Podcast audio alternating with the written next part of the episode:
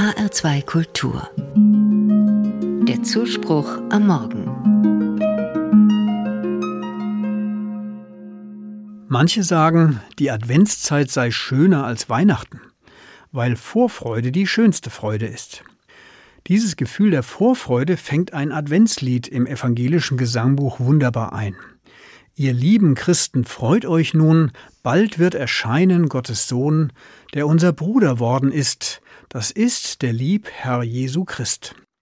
Dieses Lied blickt voller Vorfreude auf Weihnachten. Auf dieses Fest führt der Advent hin mit seinen vielen Gebräuchen, die die Vorfreude steigern. Dazu gehört für viele auch das Aufbauen einer Krippe. Sie erinnert an das, was aus christlicher Sicht an Weihnachten gefeiert wird. Jesus Christus, das kleine Kind in einer Krippe, das Maria in einem Stall zur Welt bringt, begleitet von Engeln und Hirten.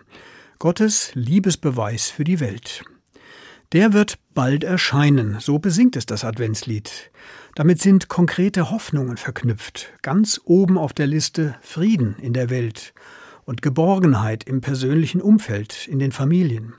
Leben, wie es sein soll, zumindest für die Festtage. Doch das Adventslied nimmt in der zweiten Strophe eine überraschende Wende. Sie lautet so Der jüngste Tag ist nun nicht fern, komm, Jesu Christe, lieber Herr, kein Tag vergeht, wir warten dein und wollten gern bald bei dir sein. Das Lied springt also von der Vorfreude auf Weihnachten an das Ende aller Zeiten. Die Bibel nennt dieses Ende den jüngsten Tag. Das Lied sehnt ihn herbei, denn dieser Tag verspricht eine dauerhafte Nähe zu Jesus und zu Gott. Dann kann man auch alles hinter sich lassen, was das bisherige Leben mühselig macht. Diese Strophe wirkt heute für viele befremdlich, denn die meisten Menschen sind ganz auf ihr derzeitiges Leben fokussiert.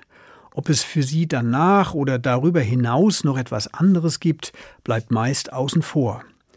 Doch auch im geschäftigen Alltag gibt es nachdenkliche Momente etwa wenn man mit einem Todesfall konfrontiert ist.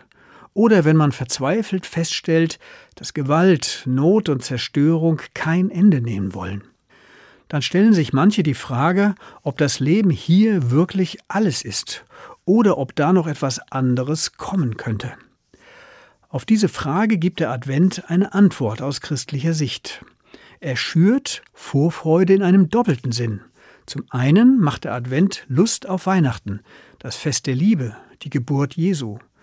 Zum anderen weist der Advent auf das Ende aller Zeiten hin, wenn Christus zurückkehrt und die Menschen zu sich holt in eine andere, ganz neue Welt.